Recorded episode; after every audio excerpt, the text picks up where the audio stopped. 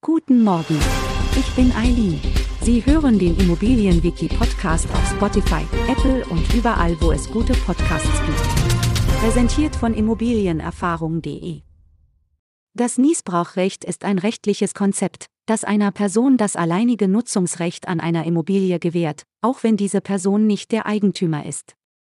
Gemäß Absatz 1030 des bürgerlichen Gesetzbuches berechtigt das Niesbrauchrecht den Niesbraucher nicht nur zur eigenen Nutzung der Liegenschaft, sondern auch zur Erzielung von Erträgen wie Mieteinnahmen.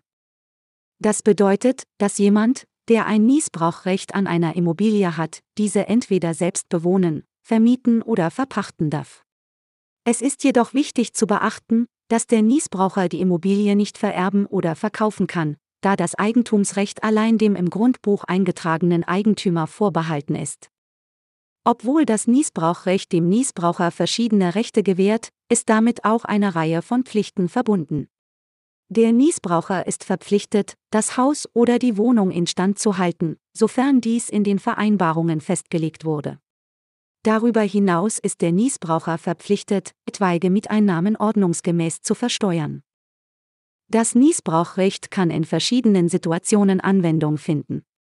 Zum Beispiel kann es im Rahmen einer vorweggenommenen Abfolge eingesetzt werden, um einem bestimmten Familienmitglied lebenslanges Wohnrecht zu gewähren, während das Eigentum an die nächsten Generationen übertragen wird.